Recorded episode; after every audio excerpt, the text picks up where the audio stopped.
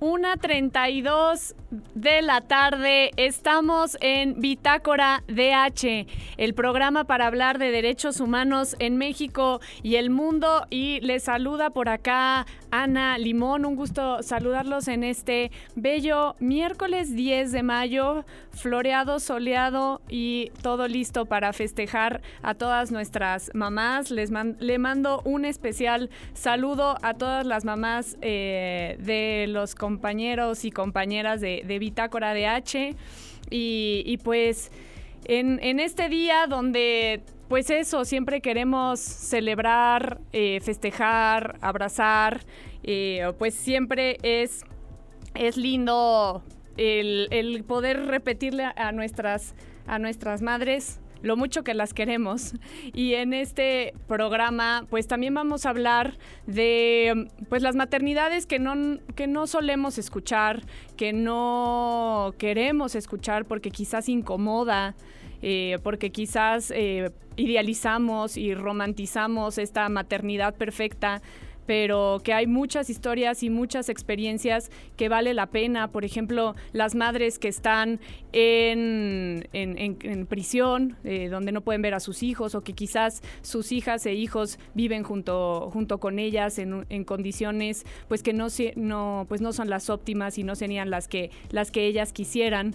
Eh, recordamos y hablamos sobre las madres que están buscando a sus hijos eh, el al día de hoy y que quizás no es un día de celebración para ellas porque pues tienen a alguien que, buscar, que exigir justicia y alguien a quien, quien extrañar. y pues justamente nuestros compañeros Emi y Monse fueron el día de hoy a la marcha de las Madres Buscadoras que empezó desde las 10 de la mañana y han estado por allá eh, acompañando y reportando lo que está sucediendo. Así que los vamos a enlazar. Eh, ahí nos escuchan. Monse, Emi. Hola, hola, sí, aquí andamos, Ana. Te escuchamos perfecto. Eh, pues me voy a permitir poner un audio que me hicieron llegar sobre el testimonio de una madre a las que Emi y Monse tuvieron la oportunidad de, de entrevistar y platicar. ¿Nos podría decir su nombre, por favor? Mi nombre es Yolsi Martínez Corrales. Yo busco a Yatsil Martínez Corrales. Ella desaparece el 27 de abril de 2010 en Acapulco Guerrero. Ya son 13 años de, su desaparición y hasta el momento no tenemos indicios alguna, alguno de su paradero y en cambio seguimos eh, luchando por justicia, seguimos en búsqueda, búsqueda en campo, que es lo que hacemos. Eh, vamos a las fosas eh, buscamos, más bien dicho, fosas clandestinas, cavamos en ellas y sacamos cuerpos. También estamos haciendo eh, una búsqueda de memoria, como lo es en la glorieta de las y los desaparecidos, donde les estamos diciendo al gobierno que esa glorieta está tomada para precisamente traer la memoria a nuestros familiares, hacerlos presentes y no dejarlos en el olvido. Monse, Emi, pues acabamos de, escuchar una parte de este testimonio. ¿Por qué no nos platican ustedes, pues eso, cómo ha sido la jornada, qué han vivido? Platíquenos. Claro, amiga, me da mucho gusto saludarte y compartir este programa contigo. Nos gustaría mencionar que justamente esta marcha fue convocada por el Movimiento por Nuestros Desaparecidos en donde es un, movimiento que agrupa más de 80 familias. Yo creo que empezar desde ese número, que en realidad son vidas, y decir que son 80 familias buscando a sus desaparecidos, desaparecidas, desaparecidas, es brutal.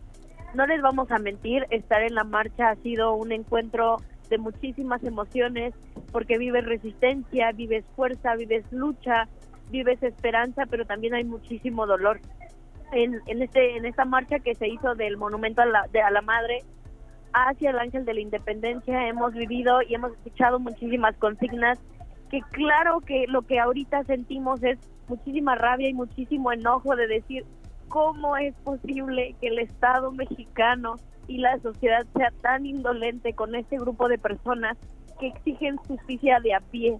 Hemos escuchado a personas que han agarrado la pala, el pico, con las manos, con las uñas y han buscado a sus familiares porque nadie más lo hace. Esto es sumamente fuerte. Eh, no sé, también me, quiebro, me quedo sin palabras porque no sé, prefiero que las escuchen a ellas. Ahorita tú nos hiciste el gran favor y la cabina también de pasar un testimonio. Porque qué mejor que escucharlas a ellas que hoy justamente un día que todas las personas tenemos en la mente en que es para que te consientan, no sé, que te regalen algo, que salgas, no sé. Realmente lo pasas entre lágrimas, entre desvelos, entre mucha rabia, bajo el sol y exigiendo algo que no tendrías por qué estar aquí. Esa es la idea, no, las madres no tendrían por qué estar en reforma plantándose y exigiendo justicia porque sí ya tendrían que tenerlo. Emi, ¿por qué no ahora tú nos cuentas tus, tus sentimientos, cómo lo has vivido? Sí, claro, Ana. La verdad es que comparto mucho lo que dice More. Ahora sí, no me voy a permitir hablar con la cabeza, sino tal cual con lo que siento y estoy encabronado, estoy devastado, estoy con el corazón abierto, no sé, haber escuchado directamente a las madres, ¿no? Más allá de, los testimonios que te compartimos, en general eso ha sido un, un revoltijo de emociones y no sé, por el momento como que no tendría mucho más contexto más que hablar desde lo que siento, desde lo que me indigna, desde lo que me encabrona y lo escuchábamos, ¿no? Lo dicen las madres mismas, es para que esté, es para que Reforma estuviera lleno, ¿no? Y para que como sociedad nos uniéramos, porque también muchísimos mensajes que hemos escuchado van en ese tono, ¿no? En dónde están las demás personas. Y el silencio es complicidad y el mirar también es complicidad.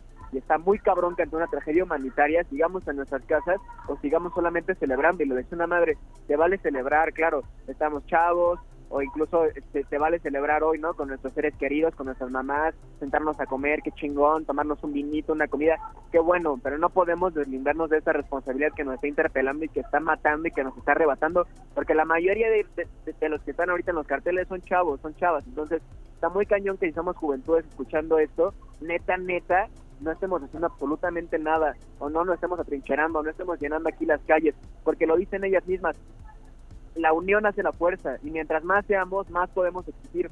Entonces eso, estoy con los sentimientos a flor de piel, estoy encabronado, estoy indignado y también pues muy esperanzado, ¿no? Porque pues el hecho de que estemos aquí, que estén las madres aquí, pues, también nos da muchísima, muchísima esperanza y muchísima rabia que se debe traducir en acciones eh, colectivas, ¿no? Para, para que ahora sí pues justamente quienes estén en la toma de decisiones pues hagan lo que les toca y como dicen aquí, ¿no? En palabras muy coloquiales, pues que los cabrones funcionarios hagan su chamba.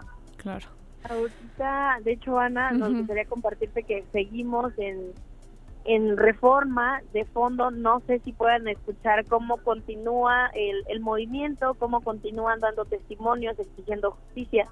Y creo que algo súper valiosísimo que me gustaría rescatar de, del audio que, que se reprodujo al principio del programa. Es esta parte en donde hablaban acerca de la toma de la glorieta de las y los desaparecidos, pero justamente es esta reflexión de pues tomen la glorieta, tomen reforma y tomen todo lo que sea necesario hasta que este país rinda cuentas. Creo que ese es un mensaje que me gustaría compartir con las personas que nos estén escuchando. Indiscutiblemente suscribo y comparto todo lo que está sintiendo Emi en este momento, que lo tengo aquí a mi lado y pues mucha rabia, eh, no sé por qué nos sentimos tan como desgastados, eh, pero pues nosotros vinimos a acompañar y pues sí. Y al final hay muchísimas madres que están viviendo muchísimas cosas en este preciso instante. Pues sí, ¿no? Pues se sienten desgastadas porque pues llevan todo el día ahí viendo y viviendo y acompañando que a mujeres que como dices no solo se vale que se festeje, sino que se debería de festejar. Todas ellas deberían estar en este mismo instante con, sus hijas, con sus hijos eh, y no en, el lugar en el que están. Pero frente a eso, pues lo que dicen, ¿no? O sea, hay que, hay que abrir los ojos y, no quedarnos, que esto sea un, un, motivo por el cual pues todo México se levante, ¿no? Ahora también, Ana, nada más ahí, perdona que te interrumpa, pero me parece muy importante también, ¿no? Una frase que se nos quedó muy grabado fue, decía una madre, yo no, yo no esperaría que quien nos está escuchando sienta este dolor. Sí. Eso no se lo deseo a nadie, ¿no? Pero sí lo que deseo es que tengan un mínimo de empatía. Un mínimo de empatía. de empatía. Eso es eso es lo necesario para poder solidarizarnos y para poder hermanarnos, ¿no? en el dolor sin tener la necesidad de sentirlo. Y eso me parece fundamental, Ana. Claro, vamos a escuchar otro trozo de eh, otro testimonio. Bueno, mi nombre es María de Lourdes Mejía Aguilar, soy madre de Carlos Sinue Cuevas Mejía, eh, víctima de ejecución extrajudicial.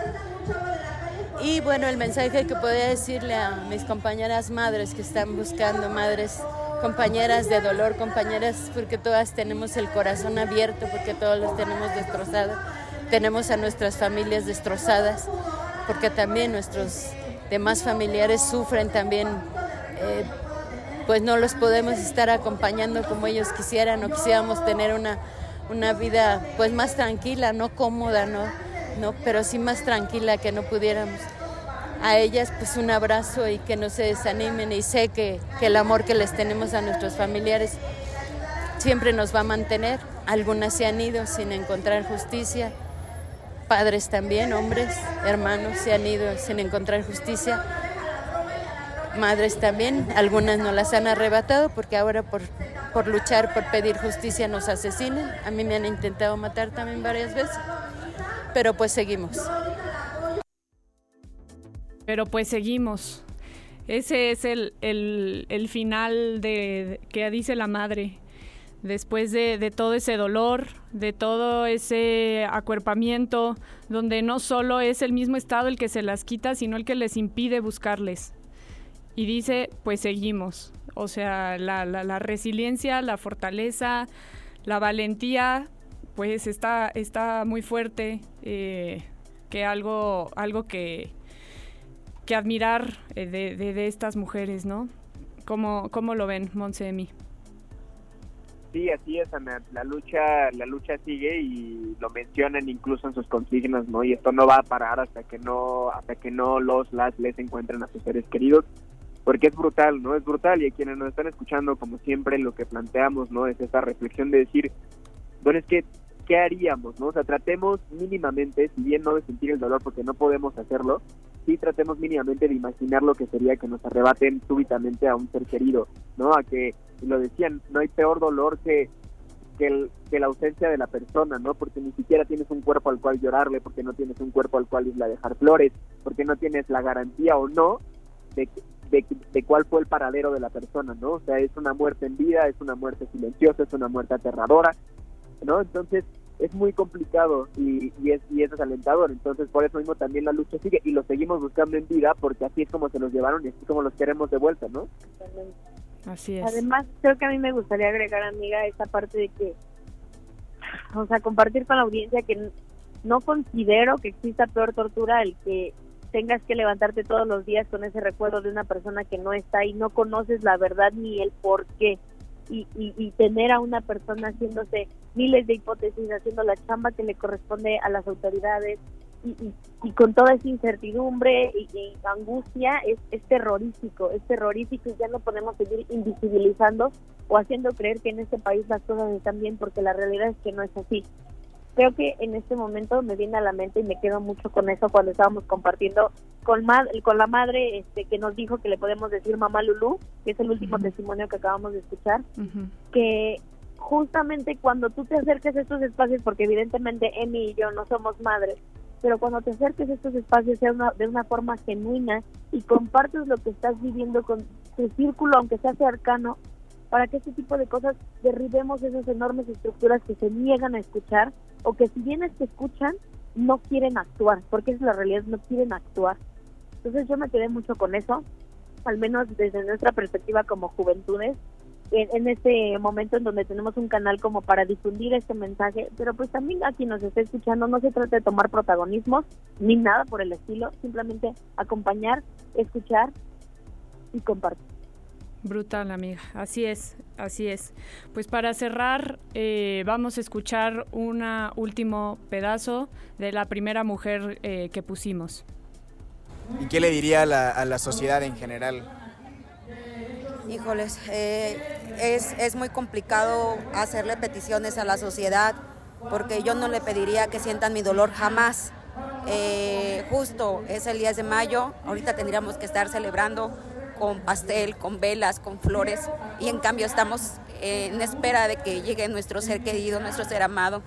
Eh, solamente les pediría que tuvieran eh, un poquito de empatía, que reconozcan nuestra lucha, que se unan, a, nuestra voz de exigencia de justicia, de verdad y de memoria, y que toda la ciudadanía eh, se comprometiera con, con, la lucha de las búsquedas. Eh, no solamente buscamos a través de, de, fosas, sino que también lo hacemos rolando eh, fotografías y buscando a las personas en condición de calle. estamos uniendo familias, migrantes, hacemos toda clase de, de, búsqueda y ahorita yo buscaría el corazón, la humanidad de cada ciudadano y decirle, préstanos tus ojos para buscar a los nuestros, ábrenos tu corazón para que no podamos eh, estar solos y que sean una fuente muy grande para nosotros de cariño, de luz y de esperanza. Pues ese es el último llamado a apelar a la humanidad de cada una y cada uno de nosotros. Eso es lo único que nos queda. Emi Monse, muchas gracias por, por estar por ahí, por platicarnos lo que están viviendo. Gracias a ti, amiga. Gracias, amiga, y gracias a 9. Un saludo a la audiencia. Pues bueno, ahora nos vamos a ir a un corte musical para luego escuchar eh, la experiencia de una madre de una persona con discapacidad, Katia de Artigues. No se vayan. Pues estamos de regreso en Bitácora DH. Acabamos de escuchar esta canción que es una colaboración entre Rebeca Lane, Fabricio Loruso y el colectivo eh, Buscadoras de Guanajuato, quien han estado al, al pie de la lucha en esta pues en esta búsqueda de justicia, de verdad y en la búsqueda por sus propias hijas e hijos y estuvimos platicando sobre la marcha que se está llevando a cabo eh, en el Centro de Madres Buscadoras, donde el testimonio ha sido fuertísimo, nos ha dejado eh, pues la piel chinita, el nudo en la garganta y frente a eso pues no quedan más palabras más que solamente pues eso, acompañar y, tener presentes a todas estas, a estas mujeres, a estas madres y tener la empatía que se necesita. Y pues para seguir en este bloque vamos a hablar de otro tipo de, de, experiencias, de maternidades con todas sus letras, porque pues si bien este día se festeja, también hay que, que repetir y recordar que el ser madre es el trabajo menos reconocido, menos apreciado, donde se da por sentado, donde se cree que pues hasta una obligación o, o como que nacemos con ello y ni nos damos cuenta en nuestro día a día todo lo que nuestras madres hacen, eh, las que se dedican al hogar o las que tienen que, ir a trabajar, que tienen y quieren ir a trabajar y pues todo lo que ello implica y, y pues mucho más pues las madres que, que tienen a, hijos con alguna discapacidad. Entonces, pues hay que hablar también de esta experiencia y para eso tenemos a, a, Katia de Artigues, quien es periodista, columnista política y activista de personas con discapacidad. Hola Katia, ¿cómo estás? Hola Ana, muy bien. Tú, gusto en saludarte y a todas las personas que nos escuchan también. No, un gusto tenerte, un, un verdadero honor tenerte en estos micrófonos, eh, en donde pues has estado tú pues siempre llevando esta, esta bandera de, de, los derechos de las personas con discapacidad. Y quién mejor que tú que hablar de este tema. Y pues preguntarte Katia, en, en tu experiencia como madre de una persona con discapacidad, ¿qué te gustaría visibilizar sobre la maternidad este 10 de mayo? Pues me gustaría visibilizar que es una maternidad diferente y llena de retos. Eh, a mí me gusta mucho una frase que alguna vez le escuché a, una gran escritora que, tiene una hija con discapacidad, que Alicia de la Alicia Peña, que dice que la, los retos para las personas con discapacidad son igual que los retos de las personas sin discapacidad, solamente que más grandes, ¿no? Que la discapacidad es una suerte de lupa. Eso por un lado. Por otro lado, me gustaría decirles que como todas las mamás, queremos que nuestros hijos sean felices, ¿no? Y que se incluyan. Y entonces que toda la sociedad puede, todos podemos hacer cosas para que esto suceda. Em, que si tienen hijos pequeños con discapacidad, tienen compañeros con discapacidad, que los inviten a las fiestas, que no tengan miedo, que pregunten, este, cómo incluirlos si es que les da miedo, que pregunten, ¿sabes? O sea, uno de los enormes retos es siempre el miedo, miedo a lo diferente. y, pero estamos mucho más que dispuestas para para contestar preguntas y dudas y, y creo que esa es una parte importante. Me gustaría decirles que nuestros hijos no son angelitos, ¿no? Yo le he buscado a mi hijo las alas desde que nació. Ya va a cumplir 17 años y no las ha desarrollado. Yo trato de construírselas todos los días, pero eso se lo hace cualquier mamá, ¿no? Claro. Esta cosa de llamarles angelitos, yo sé que es una cosa, eh, pues, culturalmente aceptada, que se ve como algo lindo, pero al mismo tiempo les estamos infantilizando constantemente al pensar que no crecen, ¿no? Sí. Eh, también me gustaría ah, visibilizar a las mujeres que son madres y que tienen una discapacidad y los retos que esto implica para sus maternidades, porque se sigue pensando que las mujeres con discapacidad pues no tienen sexo, ¿sabes? O sea, Claro, que no claro. tienen hijos, cuando no es así, ¿no? Cuando tienen un cuerpo eh, que pueden decidir tener una maternidad que claro que tiene retos adicionales, pero eso no quiere decir que no se puedan sortear con los apoyos necesarios.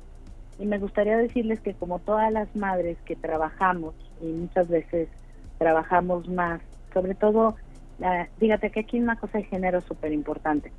Muchas personas con discapacidades, hijos con discapacidades o personas mayores con discapacidades necesitan más apoyos y por lo general somos las mujeres, las madres y son niños y niñas o niñas, ¿no?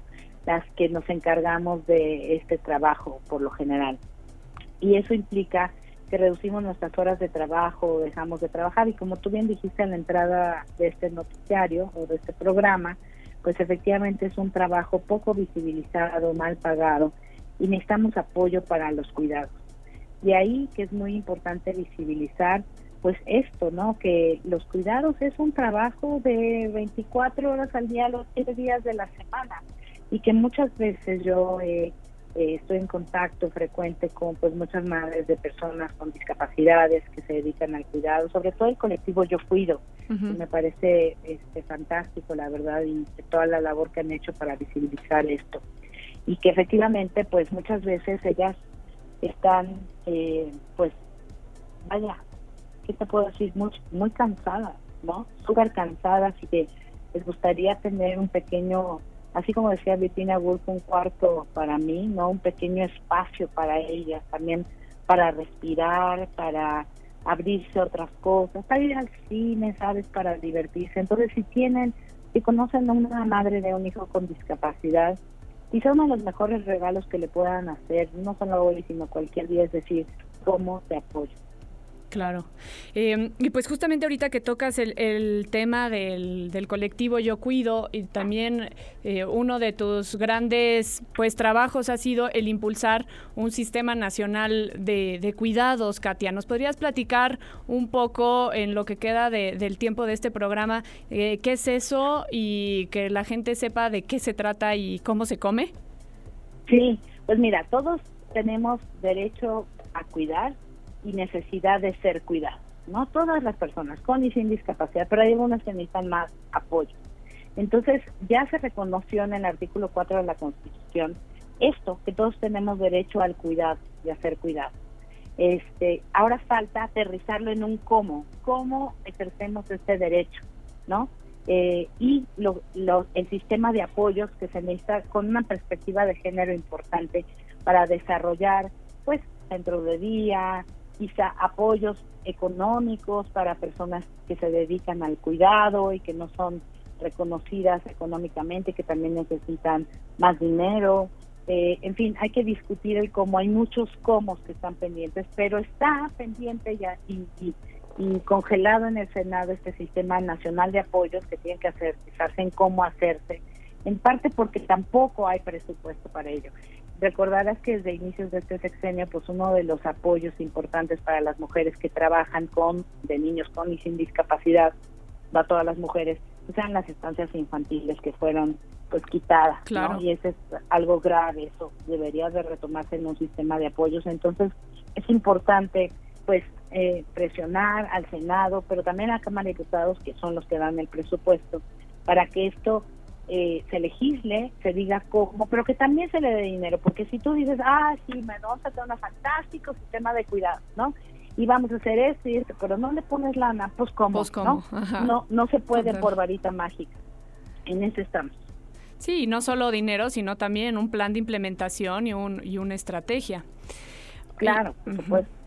Eh, y pues bueno, para cerrar nos queda un minuto eh, preguntarte eh, una, una breve reflexión, porque hoy estaba leyendo una frase que decía, lo difícil no es ser mamá de alguien con discapacidad, lo difícil es la sociedad. ¿Tú qué opinarías en un minuto sobre esta, esta frase? Pues sí, porque nos enfrentamos a muchísimas barreras, nos enfrentamos todavía a mucha discriminación.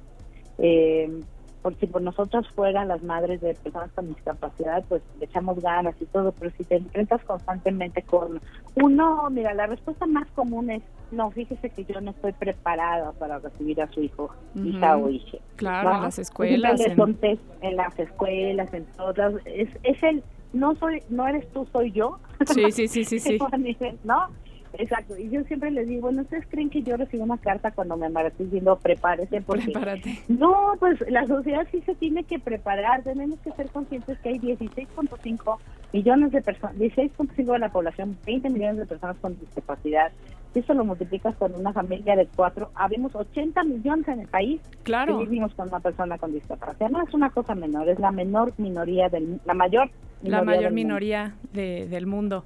Pues así es, eh, importante visibilizar a, a esta población, como dices, a esta minoría y también visibilizar el trabajo eh, de sus madres en este día. Pues Katia, te agradezco muchísimo tu tiempo y pues ya sabes que los micrófonos de, de Bitácora y de Ibero 99 siempre están abiertos. Muchísimas gracias a ti, Ana. Un abrazo muy apretado a todas las personas que son madres, porque también hay personas que no necesariamente son mujeres, que son madres. Y también, sobre todo, a todas aquellas que por cualquier razón, muchas razones, ya tocaste algunas en tu programa, hoy no pueden estar con sus hijos. Sí. Así es, pues nos quedamos eh, con eso, una reflexión en este 10 de mayo. Les recordamos que pueden escuchar la entrevista en Spotify y Apple Music. Nos escuchamos la próxima semana.